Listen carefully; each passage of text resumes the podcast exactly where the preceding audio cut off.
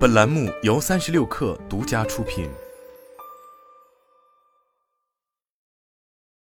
本文来自新浪科技。美国的 IPO 市场之前遭遇冰冻期，但是现在出现了融冰迹象。然而，对一类谋求上市的互联网公司来说，他们想要重新获得投资人的宠爱将十分艰难。这就是曾经风光一时的金融科技行业。在过去一年中，美国有关 IPO 的活动几乎陷入了停摆。最重要的原因是，美联储采取了极具攻击性的利率上调政策，高利率相当于抽走了 IPO 市场需要的资金。现在，IPO 市场出现了谨慎乐观的情绪，一些拥有良好基本面和稳定营收的新创公司开始重新上市。统计显示，美国今年初以来已经有二十四家公司上市，还有大约一百四十家公司已经提交了申请上市文件。随着投资人信心复苏，更多公司将会重启上市计划。但是在这一次的 IPO 竞争中，金融科技公司可能落败，主要原因是这个行业面临重重问题，比如烧钱速度太快，亏损越来越严重。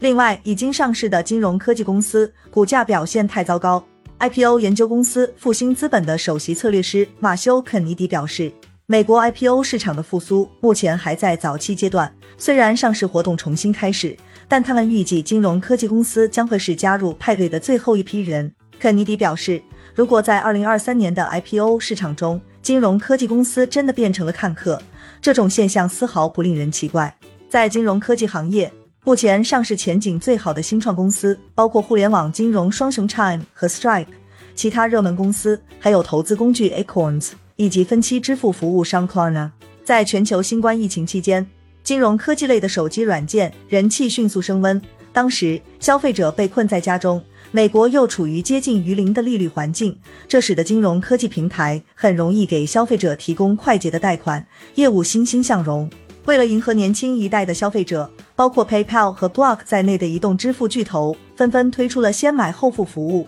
不过时过境迁，如今美国的利率水平攀升到了金融危机以来的最高点。那些拥有太多次级贷还款风险的金融平台，引发了投资人的警惕。这些公司想要在上市过程中证明自己的高估值，颇为困难。美国多位 IPO 专家表示，在金融科技市场情况比较复杂，有一些公司保持了高增长，更重视扩大市场份额，他们可能不太符合目前资本市场关注盈利水平的情绪。专家表示，也有一些金融科技公司拥有足够的业务规模和现金流，他们可能根据自己的情况来决定是否上市，还是继续观望资本市场。根据专业公司统计，二零二一年美国资本市场出现了 IPO 小高峰，当年一共有二十家金融科技公司上市，总计融资一百零九点三亿美元。然而，在二零二二年，情况急转直下，只有一家金融科技公司上市，其融资额仅为一点四四亿美元。普华永道会计事务所有关美国 IPO 业务的负责人大卫·艾斯利奇表示，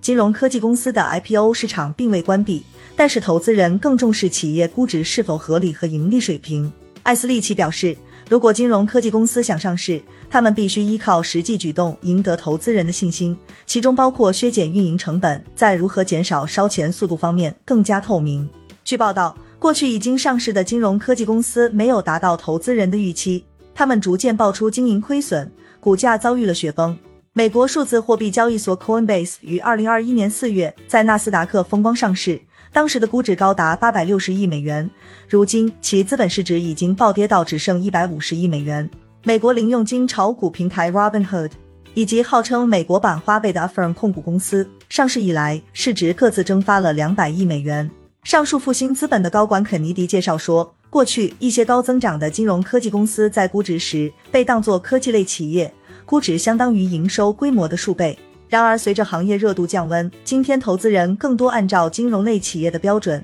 来对他们进行估值，盈利数字更加重要。